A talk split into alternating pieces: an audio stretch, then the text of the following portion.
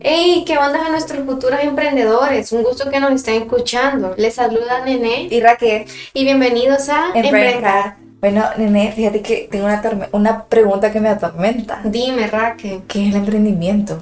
Ah, yo te explico. Mira, emprender es tener la iniciativa de llevar a la práctica una idea de negocio, es decir, crear una empresa y llevar a cabo la producción del bien o prestación del servicio, sin que esto quede en una mera intención. O sea, que tú decís que tengo que ser un buen comunicador, Exacto. bueno en la negociación. Ajá, y también innovador. Ok. Y tengo que ser ordenado, porque si no, ¿cómo avanzo? Sí, tenés que ser ordenado y empático.